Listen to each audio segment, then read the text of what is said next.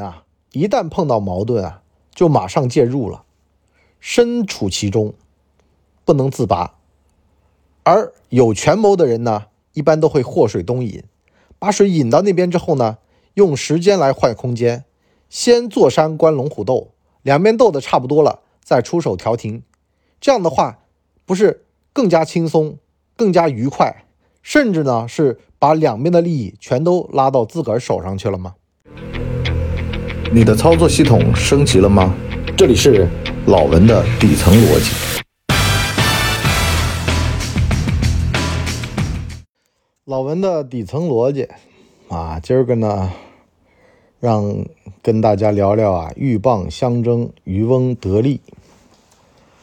这个渔翁啊，他看问题啊，他并不像鹬和蚌两边在想的，是吧？这么简单。所以呢，道行高的人、深的人啊，看事儿就跟您不一样。你和我看的是一城一地的得失，就是啊。今天这事儿晚了，明天就会晚多少，后天就能晚多少。可是呢，他就知道呀，让更狠的人去处理他，别自个儿亲自跟他怼上。最近啊，这马斯克惹上麻烦了，他不是老去跟加密货币搞不好呢？一会儿呢就说：“哎呀，我们这儿能用比特币买车。”一会儿呢又说呀：“哎呀，不环保啊，这个增加碳排放。”挖矿不是费电吗？电不是这个发电厂发出来的吗？发电厂有碳，哎，一来二去，然后呢又来炒狗狗币，终于呢黑客组织怒了，是吧？大庄家不乐意了，这个扮演了这么一个黑客的形象，在网上呢警告他，啊，这叫什么呢？这叫做啊，你呀不能亲自下场。最近啊，我就看那个老片儿，叫《人大主任》。啊，抖音上真的是特别有意思。只要啊你喜欢这一类的东西啊，他就会不断的给你推。之前呢，我用抖音 看完了这个叫什么？这个天道啊，完了呢，王志文的嘛，又给我推了什么什么什么政府官员啊什么的。完了呢，就看到了这个人大主任，他说的故事啊特别简单，就是呢，原来。在东北的木马大案改编的这么一个故事，就有这么一个鸡贼的副市长，啊，靠着一些鸡贼的手段上位了。上位了之后呢，好了，他要啊提拔他自个儿的小三儿去当烟草局局长。哎，这个任命呢，给到了当时的这个市委书记，是一个女的。这人呢刚来，不了解情况，可是呢，这人多贼呀，是吧？当官的啊，官员啊，那格局站位得多高呢？他呢就说：“嗯，哦，这样啊，那能不能搁置一下？”可是呢，一听到这市长啊，咬牙切齿的必须通过，他可能就明白了这事儿啊拦不住，形势比人强，万一要在这儿上面拦劈上了，以后打草惊了蛇就不对了。怎么办呢？他说啊，那进人大过一遍呗。哎，就去进人大了。人大主任呢，刚刚好是退下来的一个老领导，原则性非常强。他知道啊，这事儿啊，自个儿不去把这个关，让啊这个老领导去把一把这个关。啊，我呢，这个一定要人大决策嘛，对不对？人大就任命嘛。好了，到了人大那儿，人大呢一看这不对呀。跟这些人聊了个天，发现啊，全都是各种各样的裙带关系。有的呢是省长的大秘的哥哥，啊，跟他聊天呢，前言不搭后语的，你怎么当一把手呢？有的呢，直接就是想当烟草局局长，可是呢，招待出身，没干过这个业务，这就很不对了。哎，人大呢也很聪明，这人大主任他说啊，集体决策。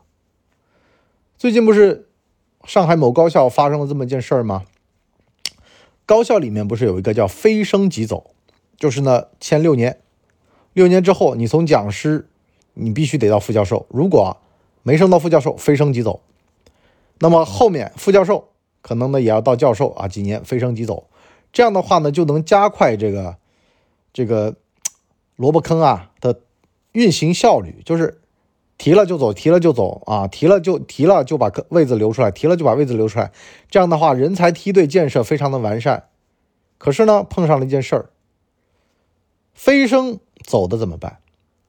四十来岁了，完了呢，身上有污点，特别是有的人想不开的，这就很麻烦了。所以呢，有的聪明的老师怎么干呢？他就啊，集体决策，交叉答辩。那个导师根本就不在场，所有人投票，投完了票呢，跟自个儿无关。啊，那么也就把矛盾降到了最低，是吧？你都找不到矛盾点，这次这个事儿等于说就把这个事情给公开化了，矛盾激化了。就是三十九岁的这个杀了四十九岁的这个啊，就是同事啊，就是如果一旦有人想不开，这事儿就很麻烦，对不对？不要直接去得罪人。所以呢，人大爷很聪明，完了呢也是集体决策，就把这事儿给耽耽搁了，耽搁了很久。后来就一串的鸡毛鸭血的事儿，有人就说了呀。不说啊，这领导也太鸡贼了吧！哦，转嫁矛盾，矛盾转移，知道这事儿不对，为什么不亲自把这事儿给掐灭了呢？我再跟大家说一个故事。最近呢，有部电影叫《角头前传》，讲的呢就是这个北管阿仁的这个早期的故事啊。那么这个片子里呢，有一个叫世界的这么一个坏人，他呢是南边帮会的女婿。北边帮会的大哥呢叫老虎，这俩人呢等于说是中层干部，互看不顺眼。那么这个世界呢野心比较大，想要通过呢在老虎的地盘里面这个藏毒品、卖毒品，成功的把老虎和自个儿的老丈人都拔了。如果事儿败露，就说是自个儿的老丈人干的。那么这个两只老虎相斗，那么他就。坐收渔翁之利，他的想法非常好，可哪儿知道呢？人狂啊，自有天收。本来呢是世界和老虎哥的矛盾，老虎哥呢不声不响，用上海话说啊，不响，好就不说话。然后呢，静待市场事情的变化。因为呢，狂的人啊，狂人自有天收，怎么办呢？哎。有一天呢，阿仁呢就看这个录像，就抓到了世界，就是一些证据。完了呢，就直接冲过去，想去把这个窝给端了。哪知道呢，人家都已经转移了。转移了之后呢，就跟你不共戴天了，就找人去捅阿仁。阿仁的女朋友呢，就在这场事故当中呢被捅成了重伤。然后呢，阿仁呢就要来报仇。哎，就到了这个场面了。世界哥呢，就拍拍阿仁的肩膀，说：“这个事儿啊，你自己看着办吧。”啊，我啥也不知道了，就走了。走了之后呢，这个矛盾就变成了阿仁的女朋友被世界找人给捅了，阿仁和世界不共戴天了。哎，矛盾成功转移，转完了之后呢，就全权的交给了阿仁。也就是说呢，你呀，把他给。解决了呢？我不知道。你如果没被他解，你没解决掉他，我也不知道。也就是说，这事儿跟我没关系，是你们的私人恩怨。这你年轻人火气旺嘛，对不对？你私下跟他结的怨，你自个儿想办法。反正我不管了，这事儿我跟我犯不着。后来呢，这阿仁呢就跑过去啊，弄半天，最后呢，哎，发现了世界已经被解决了，可是他还得跑路。然后呢，他就踏上了。那艘我等的船还不来的那个船，然后呢就走了，啊，老虎哥呢就很高兴，大概就这么个故事。哎，我当时在看的时候啊，我因为我一把年纪了嘛，我如果年轻的时候热血看，我就觉得这老虎哥人可真不错，对吧？忍得住，啊，终于呢等到矛盾爆发的那一刻，完了呢把资源啊把阿仁等于说。交出去啊，让阿仁给阿仁事后擦屁股等等的，对不对？一个好大哥。可是我现在越想越不对。年轻那会儿啊，看的是热血；到一定年纪啊，你看的是权谋了。这明摆着就是转嫁矛盾的。他明明知道阿仁迟早和世界会搞不好，他做事这个事儿发生，为什么？他老是让阿仁站在前线一线。阿仁当时和世界两个人。老虎哥在赌钱的时候，阿仁拿枪顶着世界哥的腰眼子的，所以呢，这个矛盾肯定会爆爆发。如果聪明点的年轻人啊，肯定是不会冲在前头的。可是呢，阿仁为了出位，这也没办法了。这个就是矛盾一触即发，谁叫你是马前卒呢？所以呢，老虎哥的这招借刀杀人啊，是杀的真不错，你一点都没看出痕迹。如果你不是个老谋深算的人啊，你甚至会觉得说，你看嘛，对不对？世界太过分了，怎么能干出这种事儿呢？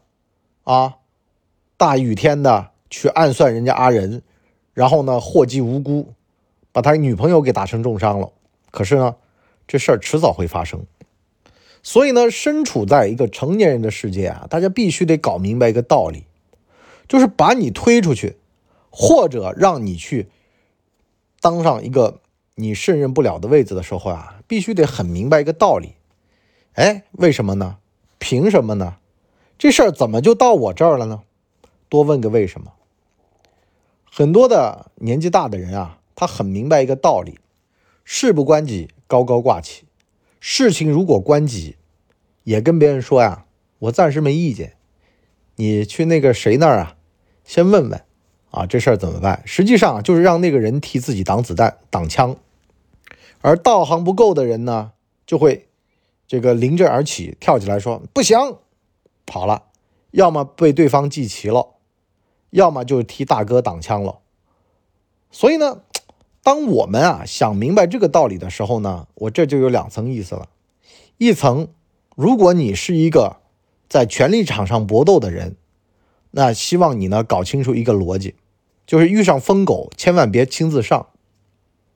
马斯克的这个事儿就是个教训，别去惹那帮人，你自己千万不能去惹那帮人，手上千万不要沾血，千万不要沾一些。乱七八糟的东西，你马斯克，比如说自己下面有这么一个人，他去干这个事儿是可以的，这跟你没关系。可是呢，临了了，你可以切割的干干净净。如果自己亲自干，那你就要生死明灭了。为什么呢？你沾染上这帮比特币的大庄家，我我就觉得啊，反正怎么说呢，吉人自有天相嘛。像马斯克这样的人，可能会有人出来保他的，可是换个人就不好说了。啊，就是想要成大事儿的人，千万不要自己亲自去干脏事儿。你找到性格脾气合适的人，所以我就说嘛，看这个连续剧啊，啊，像这个国家干部里面吴小勇这种人，为什么市长、市委书记会留着这样的人在那儿？就是让他去干脏活的。武则天找来俊臣、张俊去给他罗织罪名，去搞定这些官员。自己不会亲自干的，真到了事儿，切割干净，这帮是个奸臣，我当年被他们蒙蔽就行了。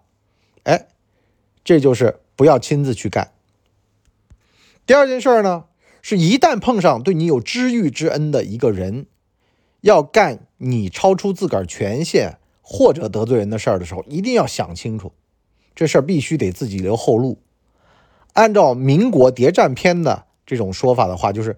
我接上峰的指令，请不要为难我，对吧？小的也是没办法，混口饭吃，职务行为嘛，我是行使我这颗螺丝钉的职责，我没有越权，在权力范围之内，而且呢，千万不要在执行这个责的时候呢，还特别的蹦的倍儿高啊，高高兴兴的，觉得哎呦我了不得了啊，手上有点小权力，当你。接受了这么一个错误的指令去执行的时候，必须得臊眉打眼的，必须得看着很没底气的样子，啊，毕竟呢，你这个东西啊，就是自个儿都不相信，都觉得不对的事儿的时候呢，必须得耷拉着眼睛干是干了，可是呢，我也是被迫的，那这个事儿就不会引火烧身到你自个儿身上。当年不是有个大审判吗？就说啊，你为什么东德跑西德？你那个枪直接打他屁股呢，你就不能枪口抬高一寸吗？其实说的就是这个东西，得饶人处且饶人。从人性的角度上来讲，泯灭人性的事儿，你要干，你要想清楚这个后果，不是说任何的指令都能执行的，有的指令能躲就躲，能藏就藏，千万不要这个当那个出头鸟。今天我不是看大蓝吗？说自个儿的这个人生经历啊，说到这个。啊，血泪的气诉啊！他就说，当年那些富二代说我出来割韭菜的，我就忍了。那我是没办法呀，我人生当中为数不多的机会，我得抓住啊！你们二代有爹出来擦屁股，我没有的呀。对，机会得抓住，但是呢，吃相啊，或者叫做法呀，不要太过激，因为呢，他会反噬你自己的。所以呢，像这种手段啊，你千万得阳谋，不要阴谋。就是这个事儿啊，可以被说。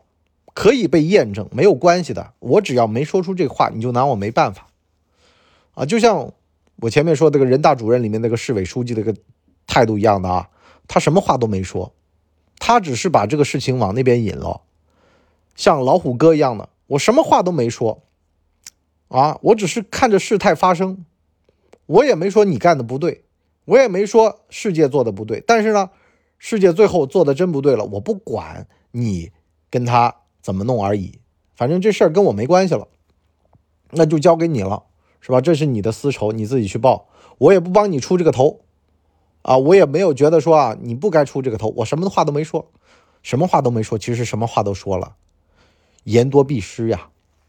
好吧，我们今天上半集就先聊这么多，我们的下半集呢，跟大家聊聊，如果你碰上一个人对你格外的提拔，格外的欣赏。然后呢，让你去做一些得罪人的事儿的话，你要怎么办？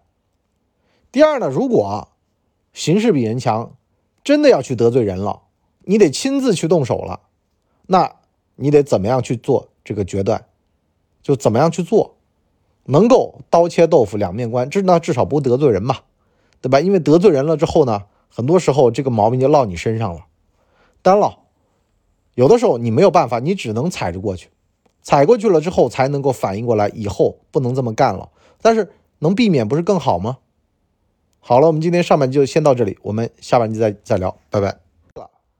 大家呢，请给我们的专辑点五星好评啊，这样的话呢，我们才能够到首页去迎接更多的朋友来光临。哎呦，节目听完了，我是麻呢电台的台长杰森。欢迎大家添加干嘛电台官方微信，微信 ID 是文博小号的全拼，加入我们的社群，一起交流成长吧。干嘛电台扫清你人生路上的所有坑，付费订阅请关注微信订阅号干嘛播客。